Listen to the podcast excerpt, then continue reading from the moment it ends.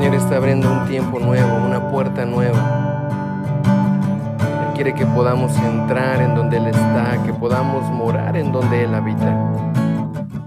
Bienvenido a este tiempo, bienvenido a un tiempo en donde Él va a hablar a tu corazón.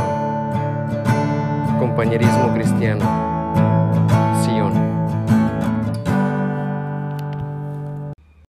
Y sin duda aquí creo que hay corazones que amamos a Dios. Amamos a Dios, amamos su nombre, amamos quién es Él. Nos deleitamos en estar en Él. Nos deleitamos en disfrutar de su amor y de, y de su fragancia. Yo no sé ustedes, pero hay momentos aún en donde se puede oler al Señor. Se puede oler que Él está con nosotros y no, no me pidas que te lo explique porque no te lo voy a explicar porque no sabría cómo explicártelo. Pero sin duda muchas cosas el Señor nos deja recibir de Él, aún su fragancia, aún su presencia, es algo único y es algo especial en nuestras vidas. Y honramos la presencia de nuestro Señor en esta mañana. ¿Por qué no le damos un aplauso al Señor por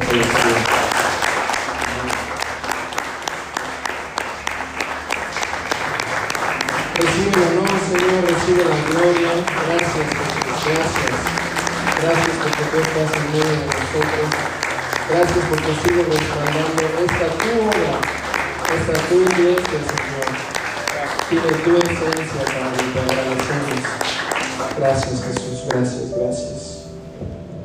Qué bendición poder hoy recibir una palabra del Señor, ¿verdad que sí? Tenemos algunas personas que nos están acompañando y van a estar con nosotros en algunas semanas. Eh, tenemos a, Liz y a Loren ahí atrás, y saludemos. Y a Misha, Misha llegó también. Hola Misha. Muy bien, ellos están, eh, van a estar con nosotros en estas semanas eh, aprendiendo español. ¿Verdad que sí? Porque de aquí que traducimos todo, imagínense. Pero sabemos que el Espíritu ministra nuestro espíritu. Y sin duda lo que el Señor dé a esta casa, que también se ha impartido a, a sus espíritus. Amén. Buenos días. Qué bueno es adorar al Señor. Podría a la persona que está a tu lado y dile, me alegro de adorar al Señor a tu lado. Si de verdad es una alegría, si no, no le digas nada. Me alegro de adorar al Señor a tu lado. Es una alegría. Es una alegría adorar al Señor. Romanos 6. Vamos a la, a la palabra directamente. Romanos capítulo 6. ¿Cuántos trajeron sus Biblias? ¿Cuáles vale? Romanos capítulo 6. Vamos a leer todo el, el, capítulo para que podamos tener una precisión más clara de la palabra. Amén. Si lo tienen, ya déjenme saberlo, lo tengo, amén. O no está en mi Biblia para darle una Biblia de verdad. Mateo 6, verso 1 dice, ¿qué pues diremos? Romanos 6. ¿Qué dije? Es para ver si están despiertos. Romanos 6, verso 1. ¿Qué pues diremos? ¿Permanezcamos en el pecado para que la gracia abunde? De ninguna manera, porque los que hemos muerto al pecado, ¿cómo viviremos aún en él? ¿No sabéis que todos los que fuimos bautizados en Jesús el Mesías, fuimos bautizados en su muerte? Por tanto, fuimos sepultados juntamente con Él para muerte por el bautizo, para que así como el Mesías fue resucitado de entre los muertos por la gloria del Padre, así también nosotros andemos en novedad de vida. Porque si hemos llegado a ser injertados en la semejanza de su muerte, también lo seremos en la de su resurrección. Sabiendo esto, que nuestro viejo hombre fue crucificado juntamente con él, a fin de que el cuerpo del pecado fuera desactivado para no servir más al pecado. Verso 7. Porque el que murió ha sido libertado del pecado. Y si hemos muerto con el Mesías, creemos que también viviremos con él. Sabiendo que el Mesías, habiendo sido resucitado de entre los muertos, ya no muere la muerte no se enseñorea más de él. Porque en cuanto a que murió, al pecado murió una vez. ¿Cuántas veces murió Jesús al pecado? Una sola vez. Por todas. Pero en cuanto a que vive, para Dios vive. Así también vosotros consideraos muertos al pecado. Ponte a la persona que está a tu lado y dile, considérate muerta al pecado. Ahora dile, no te espantes. Pero si vas a estar vivo, que sea para Dios. Ahora, sin que se lo digan al que está al lado, ¿verdad? Lo voy a leer otra vez. Pero en cuanto a que murió, el pecado murió una sola vez por todas. Pero en cuanto a que vive, para Dios vive. Así también vosotros consideraos muertos al pecado, pero vivos para Dios en Jesús el Mesías. Verso 12. No reine pues el pecado en vuestro cuerpo mortal, para que obedezcáis a sus concupiscencias, ni tampoco presentéis vuestros miembros como instrumentos de iniquidad, para que el pecado, sino para el pecado, sino presentaos vosotros mismos a Dios como viviendo fuera de los muertos, y vuestros miembros a Dios como instrumentos de justicia. Verso 14 porque el pecado no se enseñorará de vosotros, pues no estáis bajo la ley, sino bajo la gracia. Verso 15. Entonces, ¿qué? ¿Pequemos? Pues no estamos bajo la ley, sino bajo la gracia. De ninguna manera. ¿Acaso no sabéis que a quien os presentáis como siervos para obedecerle, siervos sois de aquel a quien obedeces, ya que ya sea el pecado para muerte, o de la obediencia para la justicia. Pero gracias a Dios, que aunque erais esclavos del pecado, habéis obedecido de corazón a aquella forma de doctrina a la que fuiste entregados.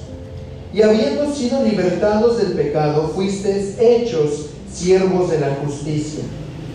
Por vuestra humana debilidad, hablo humanamente que así como para iniquidad presentáis vuestros miembros como esclavos a la inmundicia y a la iniquidad, así ahora para santificación presentar vuestros miembros como siervos de la justicia. Di conmigo, santificación. Santificación. Verso 20. Porque cuando eras esclavos del pecado, eras libre en cuanto a la justicia. Pero ¿Qué fruto teníais entonces de aquellas cosas de las cuales os avergonzáis? Porque el fin de ellas es muerte. Pero ahora, habiendo sido librados del pecado y hechos siervos de Dios, tenéis vuestro fruto para santificación al fin de la vida eterna. Porque la paga del pecado es muerte, pero la dádiva de Dios es vida eterna en Jesús el Mesías nuestro Señor. Amén. Ya Pablo nos predicó. Gracias por venir. Capítulo 6 de Romanos verdaderamente eh, enfatiza bastante lo que es la vida de pecado cuando hemos decidido morir juntamente con Cristo. Recordemos algo, hermanos, y es que Muchas veces hemos sido, y, otra vez lo recalco, enseñados de que Él murió por nosotros, ¿verdad? Él murió por nuestros pecados. La muerte, el sacrificio de Jesús era única y suficiente para el perdón de nuestros pecados. Es la única muerte y es el único sacrificio que nos da acceso al trono de la gracia. El sacrificio de Jesús es perfecto y no hay ni un sacrificio que se asemeje al que Él hizo. Sin embargo, tenemos que aprender a morir juntamente con Él. Es decir, todo lo que la carne me, me ata, me lleva a pecar, también tengo que aprender a ir a la cruz para morir a esos pecados. Él ya pagó lo principal, lo que Jesús tenía que hacer, ya lo hizo por nosotros. Eso está ahí, tenemos la garantía de la salvación. ¿Cuántos sabemos que Jesús nos salvó? ¿Cuántos sabemos que Jesús nos perdonó? ¿Cuántos sabemos que Jesús abrió el camino para ir al Padre? Ahora la noticia es que también tenemos que aprender a morir a nuestros pecados, a morir e ir a la cruz y entender que también así como Jesús fue dispuesto en obediencia a dar su vida, también nosotros vayamos en obediencia a entregar todo aquello que nos hace vivir el pecado. Pero ¿qué crees? El único que sabe ir a la cruz se llama Jesús. El único que sabe cómo caminar y tomar y abrazar esa cruz se llama Jesús. Y eso es lo que hoy eh, creo que el Espíritu Santo está queriendo hablarnos a todos nosotros. Que entendamos la, la diferencia que hay de estar con Cristo y la diferencia que es estar en Cristo. ¿Ok? Yo puedo estar con Cristo, pero déjame decirte algo. Lo que verdaderamente nos va a bendecir y nos va a ayudar a seguir avanzando es estar en Cristo. Amén. Entonces, voy a, voy a hacer énfasis a varios versículos de Romanos 6 que creo que son, eh, son claros para nosotros. Hemos estado hablando acerca de las mezclas.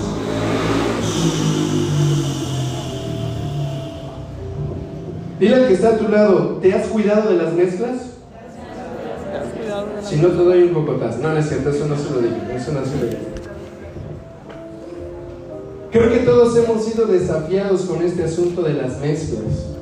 Y quiero que hoy reconozcamos algo porque sabes que a veces damos por hecho ciertas cosas. ¿Cuántos hemos escuchado de la fe? ¿Amén? Y a veces porque ya escuchamos de la fe una vez, creemos que ya no necesitamos aprender de la fe. Ya sé.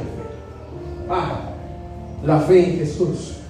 Pero los que estuvimos en el entrenamiento el día martes, nos dimos cuenta que había más que aprender de la fe, o miércoles, nos dimos cuenta que todavía hay más de la fe. ¿Qué pasaría si hablo de la gracia de Dios? Ay, la gracia es el regalo de Sí, sé que es la gracia. No, no lo demos por asentado, no, no creamos que ya sabemos. Cuando vuelves y regresas a ver lo que es la gracia de Dios, te aseguro, te lo firmo, de que vas a encontrar algo nuevo, de que vas a encontrar algo todavía mayor y decir, creí que sabía de la gracia, pero ahora me doy cuenta que no sabía nada. Y el Señor me sigue revelando más, me sigue revelando más. ¿Qué pasa cuando hablamos eh, acerca de vivir una vida que no sea una vida mezclada? Que no sea una vida que esté eh, negociando y haciendo contrataciones con las tinieblas. No lo asumas a creer que ya como hablamos de la mezcla, tu vida ya no va a ser mezclada. Ya, ya sé de las mezclas, por lo tanto, vida mezclada, palomita, tachecita, la tengo resuelta. Esto es para que sigamos teniendo cuidado de las mezclas. Amén. Si hemos hablado del espíritu de la profecía, del aceite, si hemos hablado de lo que el Señor haya puesto en tu corazón, no es para que lo tengas ahí en tu colección de temas que ya viste, es para que sigamos atentos a estas cosas. Amén. Entonces, las mezclas es algo que tenemos que estar cuidándonos constantemente. Pero ¿qué pasa cuando ya una vida decidió no mezclarse? Cuando ya la vida de una persona se determinó a todos los días a no estar mezclándose con la tiniebla, a no estar haciendo contrataciones con la oscuridad, a saber y a entender que no puede ser amigo del mundo, porque si no se constituye enemigo de Dios. Y se determina y dice, Dios es mi amigo, decido estar en la luz, decido estar en la fe, por lo tanto no voy a hacer ninguna contratación ni ninguna mezcla con las tinieblas. ¿Qué pasa con esa persona que se decidió? ¿Qué pasa contigo si es tu caso? Amén. ¿Verdad que decidimos mantenernos libres de las mezclas? Y ya estamos diciendo, sí, mi vida va a ser libre de las mezclas. Tenemos que estar atentos, atentos a lo que es dejar de lado una vida de pecado para estar verdaderamente santificados y consagrados al Señor. Di conmigo, santificados, consagrados. Cuando escuchamos estas dos palabras por primera vez, a veces creemos que es algo lejano, a veces creemos que es algo que no todos van a alcanzar, una vida santa, santo solo Dios. Pero eso no quiere decir que no seamos eh, intencionales en querer caminar una vida en santidad. ¿Me explico? En otras palabras, hay personas que nos dicen, no somos perfectos, nuestras vidas pues tienen mucho que cambiar, ¿cierto? Pero eso no quiere decir que no vas a hacer el esfuerzo para que tu vida pueda ser mejor, para que tu vida pueda estar en santidad, en consagración al Señor. ¿Por qué? Porque muchos dicen, nadie lo puede lograr, por lo tanto, si nadie lo puede lograr, es porque nadie lo intenta y ¿por qué voy a ser yo el primero? Nadie lo puede hacer, así que ni modo. Y, y hay gente que se la pasa viviendo así, como si las cosas, ¿verdad?, fueran inalcanzables. ¿Qué cosas? La santificación y la consagración al Señor. Porque aquel que se separa de las mezclas se consagra para el Señor, se aparta para el Señor. La palabra santo o consagrado tiene que ver con esto, estar apartados para Dios, dedicados para Dios. Había instrumentos en el tabernáculo que eran consagrados únicamente para el servicio a Dios. Ahora voltea a la persona que está a tu lado, no le digas nada, ¿verdad? Esa persona, esta iglesia, debe de estar consagrada para Dios. Está santificada para el propósito de Dios. Por lo tanto, no puede estarse mezclando, no puede estar negociando, ¿se entiende? Si este micrófono está consagrado, bueno, no tanto para mí porque aquí hay que darle una buena lavada al micrófono, tenemos que entender que tiene un propósito. Y por lo tanto, como está consagrado para un propósito, tengo que darle el cuidado necesario. Ahora volteé a verte a ti. No sé cómo le vas a hacer, ¿verdad? Pero tú eres una persona, un hijo de Dios que ha sido consagrado para Él. Ha sido apartado para Él. Él te ha sellado. Él te ha llamado. Dice la palabra que aún antes de la fundación del mundo. ¿Qué tuviste que hacer? Ok, qué bueno hiciste, no creo que hayas hecho algo bueno. ¿Qué especial hay en tu vida, en tu vida? No lo sé. Solamente sé que si estás escuchando de su palabra y estás caminando en su voluntad y tienes fe en el Señor es porque algo Dios tiene contigo. Algo Dios quiere hacer contigo, algo Dios quiere darte, algo Dios quiere responderte, Dios quiere que tú le conozcas. ¿Por qué razón? Pues porque a Él le place conocerte y quiere conocerte. Amén. Ahora, si Él decidió eso de amarte a ti, tu vida y mi vida, porque también me ama a mí, debe de estar consagrada al Señor. Si Él me ha llamado y me ha apartado, tengo que buscar la manera de estar llamado y apartado y consagrado para el Señor. Dice el verso 12 de Romanos 6, no reine pues el pecado en vuestro cuerpo mortal, de modo que lo obedezcáis en sus concupiscencias. Cuando hablamos de reinar o de reino, quiere decir gobierno, ¿verdad que sí? ¿Estamos aquí? ¿Quién vive? Ah, así los agarran, es mi anzuelo. Cuando dejamos que el pecado reine en nuestro cuerpo es porque dejamos que Él termine gobernando lo que somos. Ahora, aquí viene una pregunta para todos y no me la respondan, pero ¿qué pasaría si intentáramos definir qué es pecado? Muchos nos dirían, eh, bueno, pecado es lo malo. En los niños, ¿no? Los niños, no, pecado es todo lo malo. Ok, ¿qué es lo malo? Alguien le podría preguntar qué es pecado y me podría decir todo lo que le desagrada a Dios. Alguien me podría responder si digo, ¿qué es pecado? Puede decir decir mentiras. ¿Ok? Es pecado. ¿Qué es pecado? Alguien que ya de repente haya estado en algún estudio, campamento, haya estado conociendo más de la palabra diga, bueno, pecado es errar en el blanco. Es, es hacer todo lo torcido para no llegar al propósito de Dios. ¿Ok? Eh, pero ¿qué más? ¿Qué más podemos nosotros identificar como pecado? Porque sabes que a veces creemos que pecado únicamente tiene que ver cuando, por ejemplo, decir, eh, qué sé yo, un esposo eh, comete adulterio. Ese es pecado. Pero ¿qué pasa con la persona que tiene celos en su corazón? Tal vez podemos ver una persona, ¿verdad?, que tiene una vida eh, hundida en adicciones. Está en pecado. De una vez disparamos bien duro, ¿verdad? Está, su vida está en pecado. Pero ¿qué pasa con la persona que se la pasa hablando mal y chismeando y llevando información de aquí para allá. ¿También será pecado? Entonces, muchas veces nosotros creemos que hay categorías únicas de pecado, ¿verdad? Pero como no, no estoy en las adicciones, como no estoy engañando a mi esposa, entonces no estoy en pecado. A ver, un ratito, hay que, hay que indagar más en tu corazón. ¿Qué puede haber que le estés dejando al pecado estar en tu vida?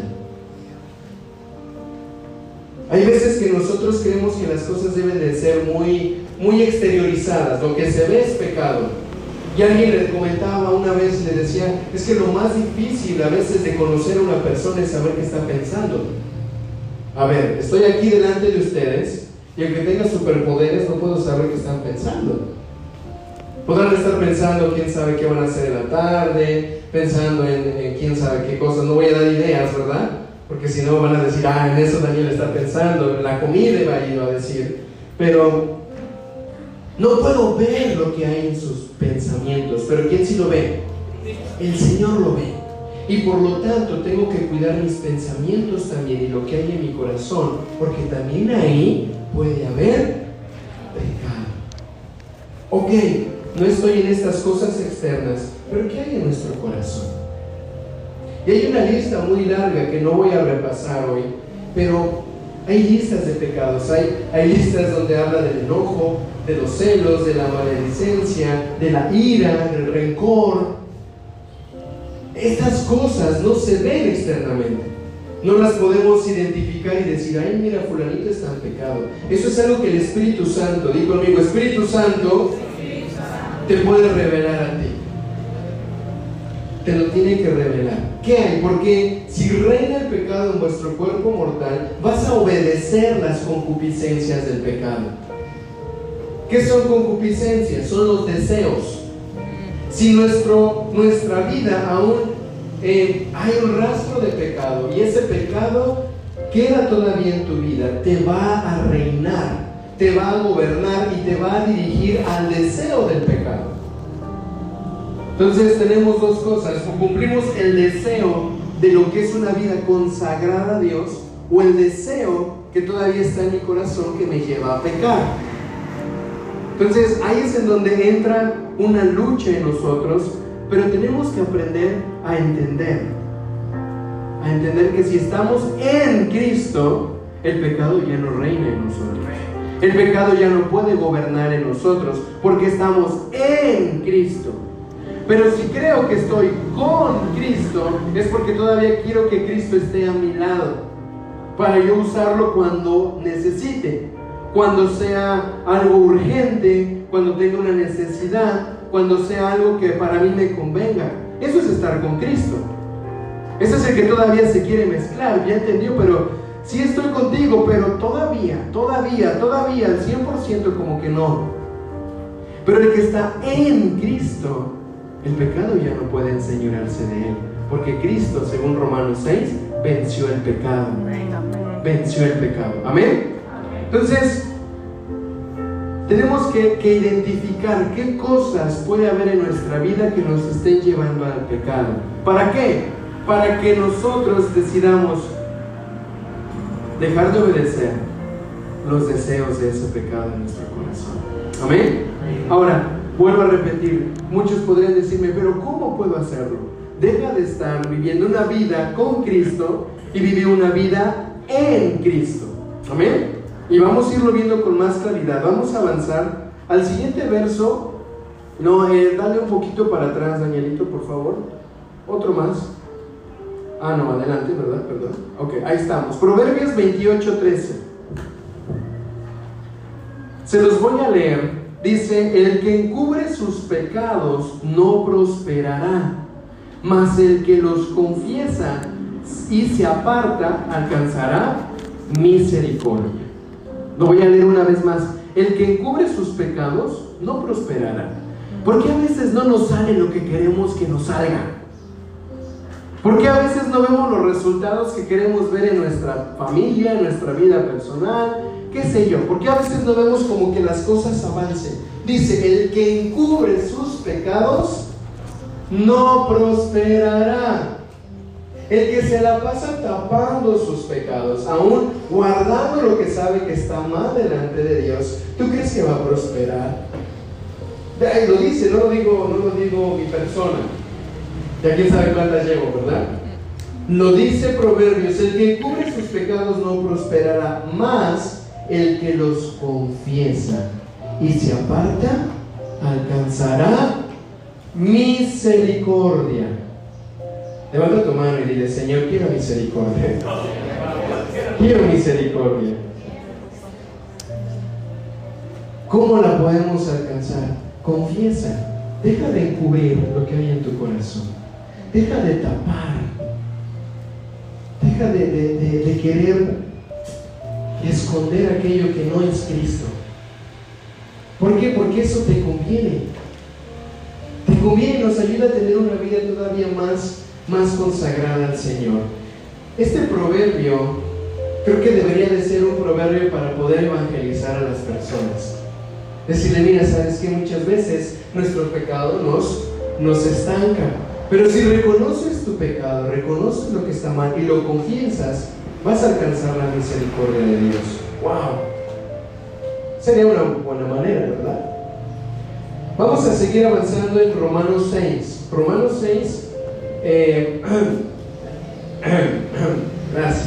En el capítulo 16, dice, dice esta, hace varias preguntas el capítulo, pero esta pregunta es bastante interesante. Dice, ¿no sabéis que si os sometéis a alguien como esclavos para obedecerle, sois esclavos de aquel a quien obedeces, sea del pecado para muerte o sea de la obediencia para justicia. Aquí está haciendo una pregunta, Pablo dice, hey, hey, hey, ¿acaso no saben que a quien obedeces es aquel que te gobierna, es aquel que te manda, aquel que obedeces, tú eres esclavo de a quien obedeces? ¿No lo saben? A me, sorprende Pablo porque le está preguntando como, ¿en serio no, no, ¿No se acuerdan? No les está afirmando, les está haciendo una pregunta como, pero venga acá, ¿qué no sabes que esto es así? Ya lo sabían. Entonces, ¿cuántas veces, por eso decía, creemos cosas, aprendemos cosas, tenemos información de Dios? Y a veces asumimos que ya tenemos las cosas resueltas. ¿Cuántas cosas sabemos, entendemos, pero todavía no las vivimos? Hay de aquel que sabe hacer lo bueno y no lo hace porque le será contado como pecado. Otra vez, ahí está la persona que tiene, ¿verdad? Está hundida en adicciones, problemas familiares. Ah, no estoy en ese pecado. Rencores, iras, bueno, tampoco estoy en ese pecado. Pero que hay de lo bueno que el Señor puso en tu corazón y que lo sigues deteniendo, lo sigues parando. Aquel que sabe hacer lo bueno y no lo hace, también está en este, en este asunto.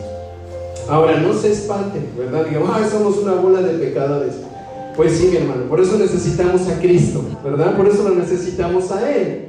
Si ya toda nuestra vida estuviera resuelta, ¿qué hacemos aquí? Pero porque lo necesitamos, debemos de aprender a migrar de una vida con Cristo a ir una vida en Cristo. ¿Se entiende? Sigamos adelante. Bueno, antes, bueno, sí. Cuídate de cualquier cosa que compita con tu lealtad, a Cristo. Cuídate de cualquier cosa. Y mírame aquí, antes de que la escribas. Cuídate de cualquier cosa que compita con serle leal a Cristo. Aquello que quiera venir a sacudirte y moverte de la lealtad de estar en Cristo, ten cuidado de esas cosas. Ten cuidado, pueden ser cosas, pueden ser personas, pueden ser actividades, puede ser el trabajo, puede ser cualquier cosa que te lleve, ¿verdad?, a competir entre le eres leal a Cristo o le eres infiel a Cristo. Ten cuidado de esas cosas que compiten en tu corazón. Es que sé que eso no está bien. Ese, ya está, ese deseo ya está compitiendo en tu corazón. Es que por ahí no es, pero tengo que hacerlo porque es la tía de, mi mamá y tengo que ir a ese lugar para poder hacer X o Y. Entonces, por lo tanto, pues nada más, nada más voy a estar ahí. Son una bola de chismosas, ¿verdad? Pero nada más voy a estar ahí, no me voy a contaminar. y terminas cargándote toda la mochila de, de, información, ¿no? Llegas a casa, te cuento lo que pasa. No quería estar ahí, lo escuché sin querer, pero te cuento. La metralleta, ¿no? No era que quería. Hay momentos en donde va a haber va a haber una lucha en nuestro corazón por saber si nos mantenemos leales a Él o nos salimos de Cristo. Amén. ¿Se entiende? Entonces, ten cuidado de, a qué deseo obedeces. Ten cuidado de cuáles son los deseos que muchas veces nosotros queremos ver cumplidos, pero, pero están fuera de Cristo. Están fuera de su plan, están fuera de Él. Muchas veces eh, la gente que conoce del Señor de repente dice, sí, eh, anhelo tener una vida en mi familia completa, íntegra, próspera. Quiero ver eso en mi casa, quiero ver eso en mi vida también. Una vida llena de bendición, llena de su espíritu, llena de su amor. Quiero eso, ese es mi deseo. Si esta persona obedece ese deseo de su corazón que está en Cristo, ¿tú crees que lo va a alcanzar? Sí. Se me queda bien usted sí lo va a alcanzar porque su deseo es para Cristo. ¿Para quién es el deseo? El deseo es alcanzarlo a Él. Por lo tanto, si obedece ese deseo, ¿lo va a alcanzar? Pero si obedece el deseo del pecado, va a alcanzar pecado. ¿Se entiende? Entonces, hay que tener cuidado, hay que tener cuidado. Y voltea a la persona que está a tu lado y dile, eres consagrado, eres santificado La, consagración y la santificación es para aquellos que deciden estar en Cristo, que ya se determinaron no mezclarse y no obedecer los deseos del pecado. Estar con Cristo no es lo mismo que estar en Cristo. Creo que eso me, ya me adelanté, ¿verdad? Pero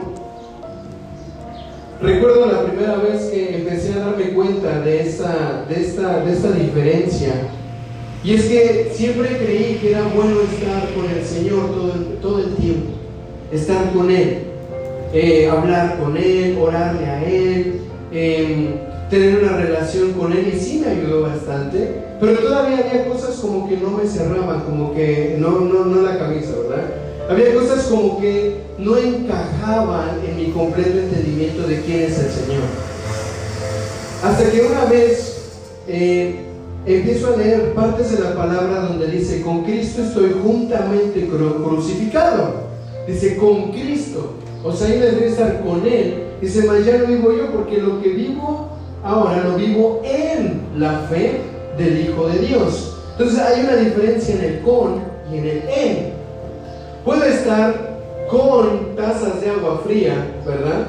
Porque pues venimos aquí o estamos en la iglesia, estoy con la iglesia, pero estar en la iglesia es ser parte de lo que está sucediendo en este lugar. ¿Se entiende? Puede estar, puede estar con mi familia los fines de semana. Estoy con ellos los fines de semana. Pero estar en familia es entender que lo que soy son ellos. Que todo el tiempo mi mente está enfocada en, en ellos y estoy con ellos el lunes, el martes, el miércoles. Hay veces que nada más asociamos y decimos, estoy con Cristo cuando es discipulado, cuando es culto y cuando es estudio. Después, pues ya, que me dé chance, ¿no? Porque ya, ya le di domingo y martes, venga acá. Como si Cristo quisiera toda mi vida. Él quiere toda tu vida. Él quiere estar contigo siempre. Él no quiere que tú te apartes de Él. Él quiere mantenerse unido a ti, ser uno contigo.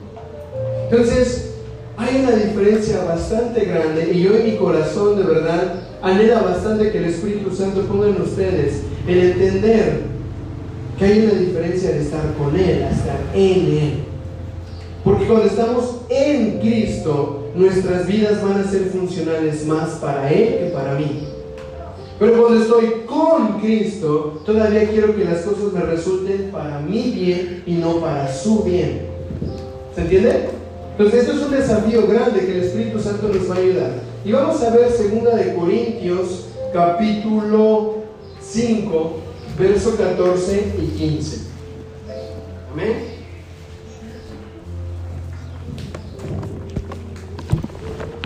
Recuerdo que cuando llegamos a, la República Dominicana hace casi 10 años, o ya más de 10 años, eh, estábamos eh, aclimatándonos, porque aquí el, clima es muy diferente de donde nosotros vivíamos.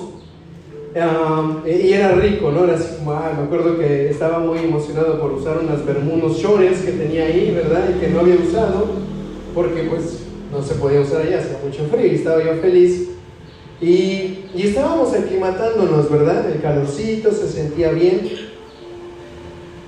Y me acuerdo que, que que el primer día bien, segundo día bien, tercer día, cuarto día, y este calor no se para nunca, ¿verdad? La primera semana, y de repente me paro debajo de un abanico, ah, sí, necesito un abanico. Ahí sí necesito un abanico. ¿Y qué crees? No teníamos abanico. Pero de repente me llevan a un, a un lugar y está el aire acondicionado. Y entro después de estar en el calor, sudando. ¿Qué pasa? ¿Qué sensación sientes cuando entras a un espacio y hay aire acondicionado? ¿Qué, qué, qué? Ah, ¿verdad? Se siente rico. Ah, es como que un descanso. Y sales y, uy, el horno está afuera. ¿Verdad? Y ahí, ahí vamos. Pero esa sensación de, de frescura, esa sensación de, de, querer estar ahí adentro es como, sí, y hasta a mí me da sueño. Cuando entro a lugares donde hay aire acondicionado me da sueño, no sé por qué. Es decir, entro y así como que, ah, hay una camita por ahí, porque como que se siente muy relajante el, asunto. Lo mismo cuando hay un abanico. Eh, es esa sensación de no quererse salir de ese lugar, porque saliéndose, ¿sabes? O cuando se va la luz en las noches y los abanicos no pueden funcionar. ¿Qué pasa, verdad? Quieres tender una hamaca afuera para estar en la brisa afuera. Llegó la luz y ya aunque sea uno, uno, uno, uno, descansa, uno se recupera. Eh, les cuento esto porque cuando aprendemos a estar en Cristo, dentro de Cristo, en quién es Él, no vas a querer salirte nunca de Él. No vas a querer salirte de ese lugar. Vas a quererlo disfrutar y decir, sí, aquí puedo descansar, aquí me siento en paz, aquí me siento bien, aquí me siento completo, aquí me siento pleno, aquí me siento seguro, aquí no tengo miedo, aquí está, aquí está mi provisión, aquí está mi sanidad, aquí está, aquí está todo. Y de Cristo no me quiero salir porque siento que tengo todo lo que necesito. Y esa es la realidad. ¿Se entiende? Entonces, ¿qué nos dice segunda de Corintios 5, 14, 15? Dice, porque el amor de Cristo nos constriñe, pensando esto, que si uno murió por todos, igual que Romanos 6 dice que él murió por todos una sola vez, luego todos murieron. Está muy conectado con Romanos 6 porque dice, vas a morir a Cristo y vas a resucitar junto con Cristo. Entonces, por cuanto uno murió, todos murieron y por todos murió, para que los que viven ya no vivan para sí, sino para aquel que murió y resucitó por ellos. Amén. ¿Para quién debemos de vivir? Para Él. ¿Por qué? Porque dice, ya no viven para sí mismos, sino para aquel que murió y resucitó por nosotros. Pero hay una palabra que es bastante interesante y es constriñe. A ver, di conmigo, constriñe. constriñe. No es estriñe, por si acaso, ¿ok? Es constriñe. ¿Qué significa esta palabra? Se puede traducir como presionar por todos los lados, como cuando te comprimen, cuando te atrapan, te presionan por todos lados, lo cual quiere decir sentirse limitado, restringido y fuertemente atado. El amor del Señor nos ha cautivado y no nos podemos escapar de Él. ¿Por qué? Porque dice, porque el amor de Cristo nos constriñe. El amor de Cristo nos ata, nos agarra, nos, nos cubre por todos los lados, que cuando entramos en Él no hay nada que te pueda sacar te constriñe tanto, te atrapa tanto, te envuelve tanto, que aunque quieras salir, ya no hayas para dónde. Porque su amor te envuelve. Tu amor, su amor te atrapa y te hace querer estar en Él en todo momento. ¿Se entiende? ¿Estamos aquí? ¿Cuántos queremos estar constreñidos por el amor del Señor? Esto es algo que está dispuesto para aquellos que ya han entendido que tenemos una vida consagrada y santificada para Él. Por lo tanto, como soy consagrado, su amor me envuelve, me atrapa, decido no mezclarme. Ya no hay nada que yo desee afuera porque en Él lo tengo todo. Porque aprendí a estar, de, de estar con Cristo a estar en Cristo, envuelto en su amor, envuelto en Él. ¿Qué pasa cuando está lloviendo y encuentras un lugar donde refugiarte? ¿Verdad? Bueno, cuando está lloviendo y vas en la calle, ¿cuánto nos ha agarrado la lluvia en el motor? ¿Verdad? Y ahí van golpeando las gotas. La primera vez yo sentí que, ¿qué me va a pasar? ¿verdad? Hasta me caí. Pero de una vez encontré un lugar donde sentirme seguro y me dije, hasta aquí, hasta que se acabe el agua, no me salgo. Porque ahí es un lugar seguro. ¿Qué pasaría si nosotros como iglesia y como hijos entendiéramos que es posible estar en Cristo en todo momento? Es posible estar en su amor en todo momento, aunque vengan lluvias, aunque vengan tormentas, aunque vengan desafíos, problemas, que venga lo que venga, estoy en un lugar seguro que se llama Cristo. Y su amor me constriña, aunque me quiera escapar, no puedo escaparme. Cuando tenía 19 años, ya estaba caminando con el Señor y me preguntaba por qué todavía como que, como que cuando le compartía a mis amigos, cuando veía a mi familia, todavía no, no veía que ellos vivieran el amor que, que estaba viviendo en ese momento para Cristo y, y me desesperaba con ellos. Decía casi, casi quería doblarles la mano para que repitieran la oración de salvación. ¿no? Por poquito un palo, ¿verdad? Tenía el deseo de llevarlos, de meterlos a vivir la fe estaba viviendo en ese momento. Quería hacerlo. Y me desesperé tanto porque por más que les daba una palabra, por más que les oraba, por más que les decía, nada más como que no. Y llegó un momento en donde dije, ¿sabes qué, Señor? Ya. Lo que dice tu palabra es que si uno es salvo, todos van a ser salvos, que prediquemos, que cómo van a oír si nadie les predica, que nosotros esto. A ver, o una de dos o lo que está escrito aquí no es cierto, o no lo estoy viviendo con todo el poder y con todo lo que tengo que vivir. ¿Qué está pasando? Y dije, ¿sabes qué? Si no se convierte, ya. No quiero más nada. No quiero más nada porque entonces esto, esto no, no funciona.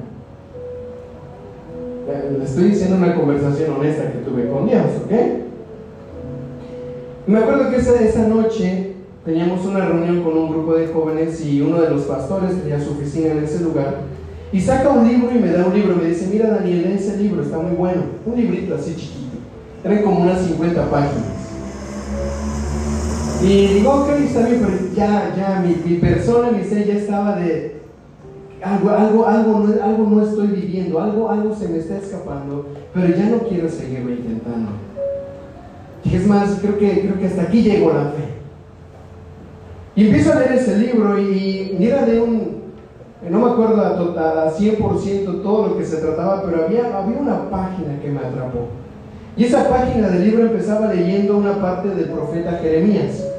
Que Jeremías no quería ir a dar la palabra al pueblo. Jeremías no quería llevar la palabra porque eran necios, eran rebeldes, no querían. Dios lo ponía a hacer cosas ridículas.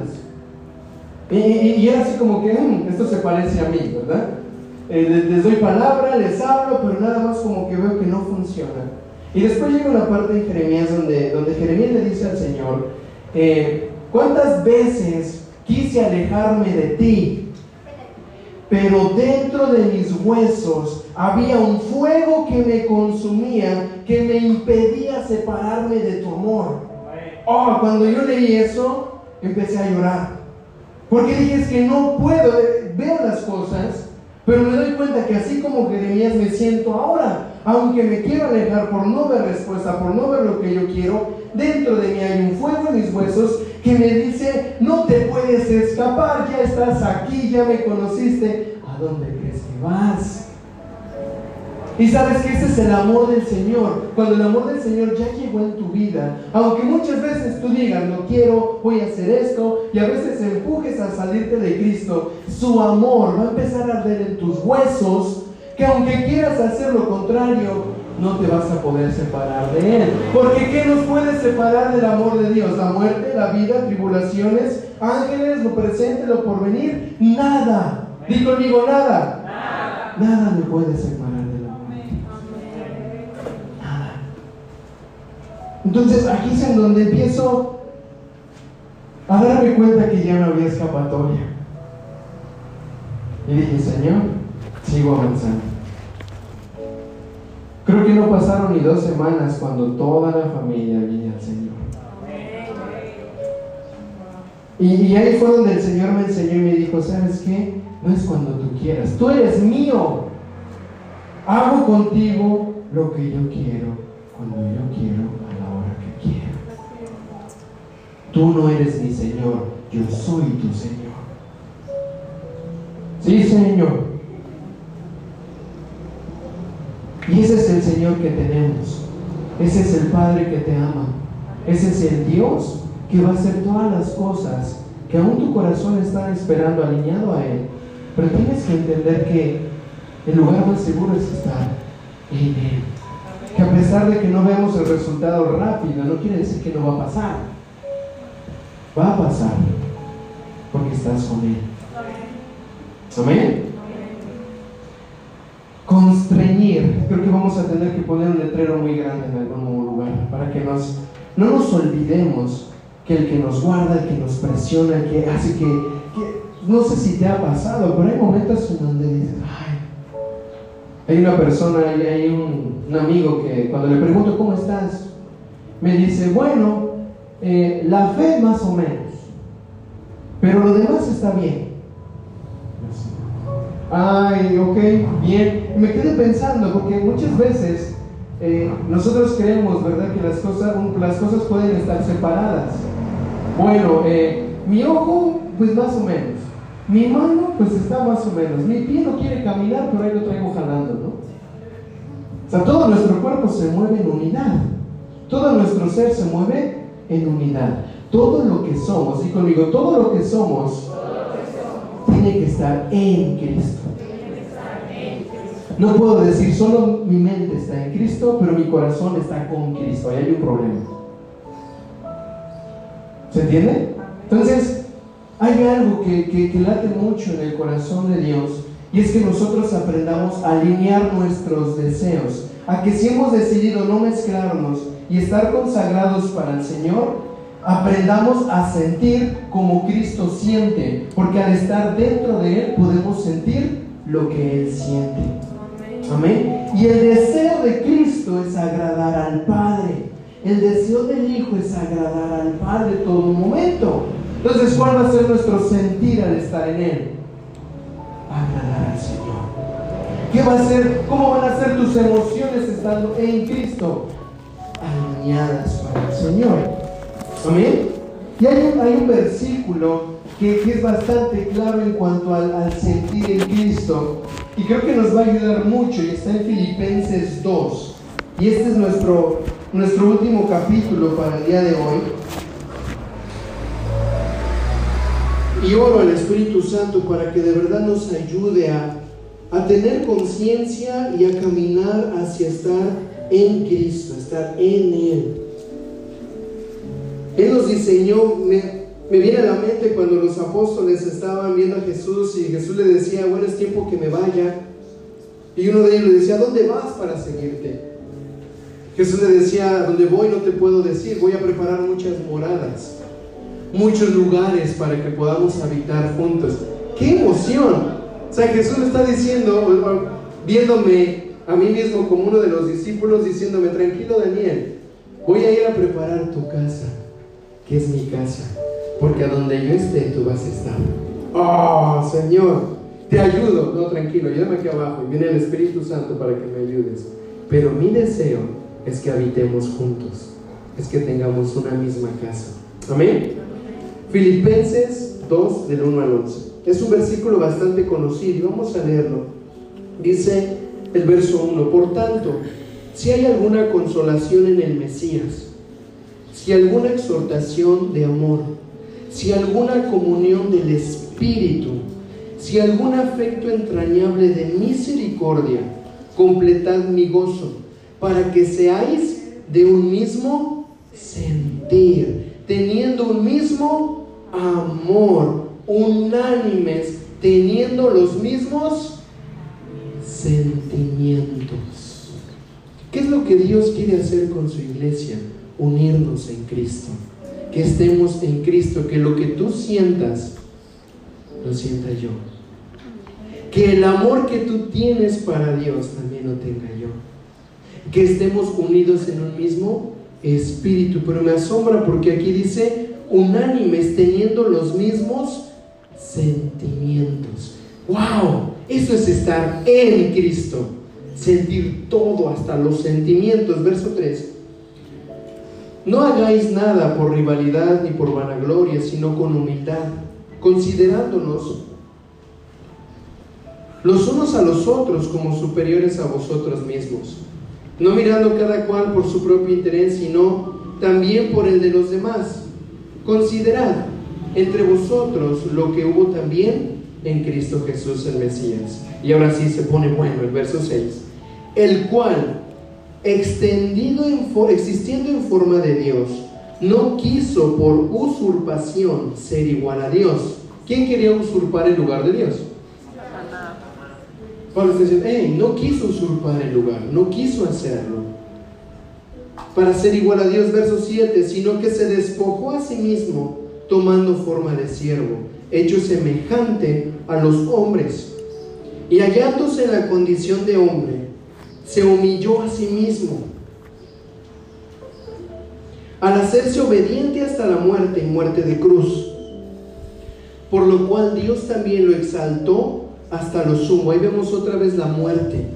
Y luego dice, lo exaltó hasta lo sumo y le dio un nombre que es sobre todo nombre. ¿Para qué? Para que en el nombre de Jesús se doble toda rodilla de los que están en los cielos y en la tierra y debajo de la tierra, y toda lengua confiese que Jesús el Mesías es el Señor, para la gloria de Dios Padre. Amén. Dice, haya pues este mismo sentir que hubo en Cristo Jesús Haya pues en tu corazón el mismo sentir que hubo en Cristo Jesús. Mm. Él murió, Él sintió morir. Él dijo, tengo que hacerlo. Pero Dios lo exaltó y lo levantó y le dio un nombre que es sobre todo nombre. Y en ese nombre ahora nosotros nos humillamos delante de Él. Porque si estamos en Él estamos seguros. Lo tenemos todo con Él. Seamos del mismo sentir. Voté a la persona que está a tu lado y dile, seamos del mismo sentir. No te voy a pedir que los pellizques porque algunos se pasan de listos. Hermanos, es muy importante que en este día reconozcamos que si hemos decidido no mezclarnos es porque hemos decidido tener una vida consagrada y santificada para Dios. Y esto es igual a estar en Cristo, a estar con Él, pero decir, puedo estar contigo, pero quiero estar en ti. Quiero sentir lo que tú sientes, quiero amar lo que tú amas, quiero aborrecer lo que tú aborreces, quiero perdonar lo que tú perdonas, quiero conquistar lo que tú quieres conquistar, que tus sueños sean mis sueños, que tu visión sea mi visión, que tu sentir sea mi sentir, que tu muerte sea mi muerte, que tu resurrección sea mi resurrección, que tu vida sea mi vida. Ese es el sentir que debe de haber en nosotros, vivir para el Señor vivir con el Señor, vivir en el Señor. Amén. Entonces la oración de esta mañana es que aprendamos a que si vamos a estar consagrados en el Señor, entendamos que aunque te quieras salir, aunque te quieras ir, aunque te quieras escapar, aunque te quieras esconder, su amor te constriñe.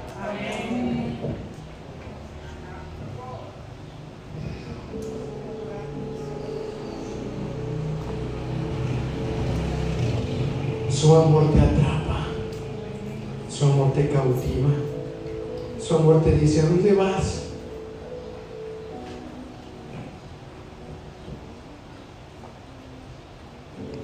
Que no entiendes que no puedes escapar de mí. David lo sabía, decía, aunque me Fuera lo alto, ahí estás tú. Fuera lo bajo, ahí estás tú. Fuera cualquier lugar, ahí estás tú. ¿De dónde me puedo yo? ¿A dónde me puedo yo meter, Señor? Donde quiera que vaya, estás tú.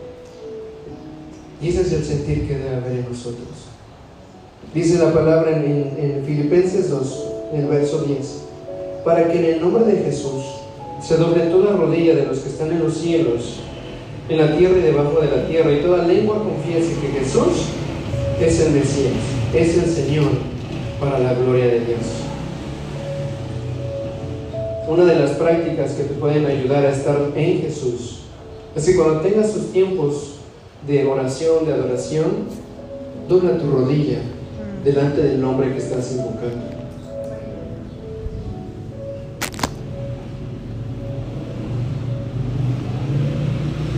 Dobla tu rodilla delante de aquel al cual tú quieres vivir en él. Dobla tu rodilla ante aquel que dejó todo por ti. Dobla tu rodilla delante de aquel que se determina amarte y se determina no dejarte escapar. Dobla tu rodilla delante de su amor. Dobla, dobla, tu rodilla al saber que lo que Él ha hecho por ti nadie más lo puede hacer. Dale honor al nombre de Jesús. Amén. Amén. Así que donde estás, Oro para que el Espíritu Santo ponga en tu corazón el convencimiento, lo que ya con palabras humanas no se puede explicar, y Pablo lo decía en el capítulo 6. Les hablo como humanos, pero hay cosas que el Espíritu les tiene que revelar. Lo que el Espíritu les tenga que revelar a cada uno que sean haciendo las cosas necesarias en su corazón.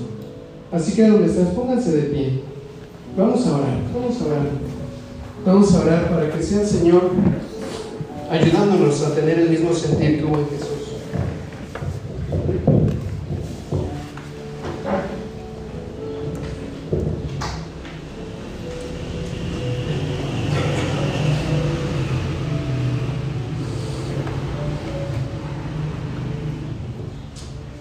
Padre, en este momento, Señor, queremos darte las gracias. Gracias por tu palabra. Gracias porque sigues demostrando el amor que tú tienes para con nosotros. Y hoy al invocar tu nombre, el nombre de Jesús, doblamos nuestra rodilla delante de ti, Jesús.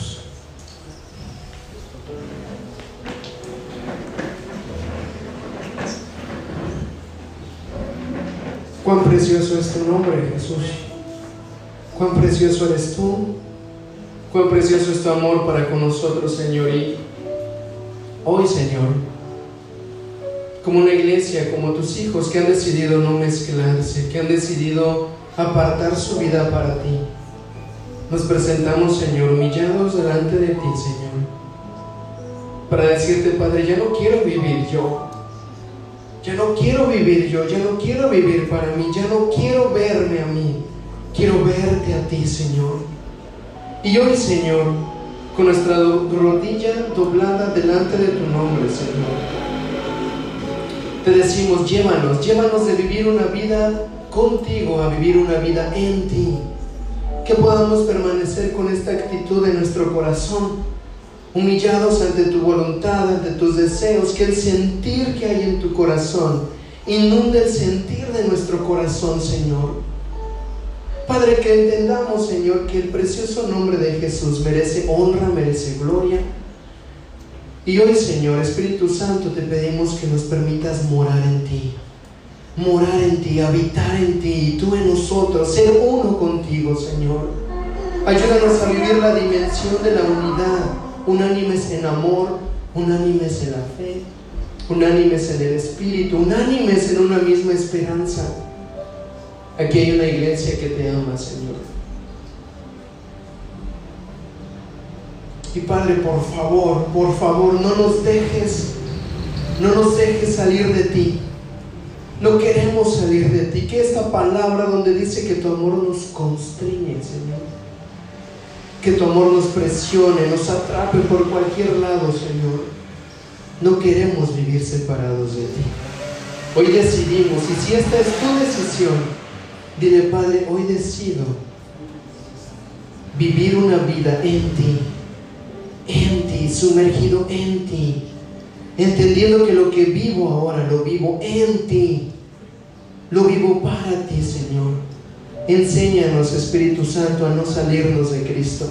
Enséñanos a no, a no estar aferrados a nosotros y a mantenernos firmes en Cristo. Espíritu Santo, guíanos. Guíanos a entender que si hemos muerto y si estamos caminando con Cristo en su muerte es porque también vamos a recibir de su resurrección.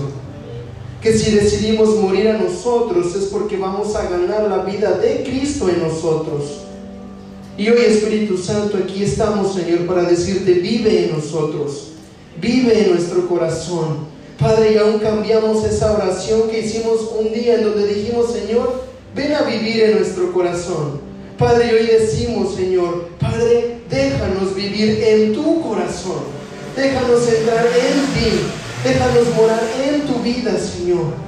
Porque sabemos que estar en ti, Señor, vamos a tener todo lo que necesitamos. Todo está en ti, Señor. Y hoy, Señor, nos humillamos por este sentir que hubo en Cristo Jesús y por el cual tú lo exaltaste, por lo cual tú lo levantaste, por lo cual tú le diste ese nombre, era para que toda, toda, toda rodilla fuera doblada delante de Él. Y hoy estamos aquí, Señor, obedientes a esa palabra. Gracias, Espíritu Santo. Gracias porque tú sigues obrando sigues trabajando en nuestras vidas, Señor. Y así como hoy, Señor, nuestra actitud se mantenga firme en la semana y en estos días, Señor. Que entendamos que vivir lejos de mezclas, consagrados a ti y vivir en ti es de todos los días, es de cada momento. Espíritu Santo, recuérdanos y que el amor del Padre no nos deje salir de nuestro Señor. En el nombre de Jesús, oramos, Señor, y te honramos. Y Padre, y así como estamos, reconocemos, Señor, que necesitamos hacer un compromiso contigo, Señor. Y hoy, Señor, presento delante de ti e introduzco en tu reino, Señor, el vino y el pan.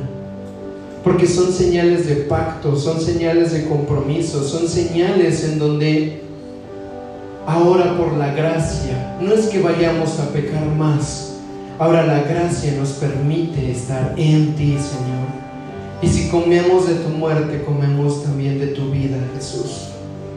Gracias, Padre, gracias. Y así como cada uno vaya sintiendo en su corazón ponerse en pie y caminar hacia adelante, entendamos que ya no te levantas tú únicamente, ahora te levantas en Cristo, te levantas en Él.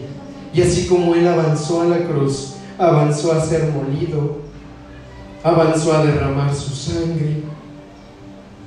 Asimismo avances tú. Le digas, Señor, camino hacia la cruz, pero también camino hacia la resurrección que tú tienes para nosotros.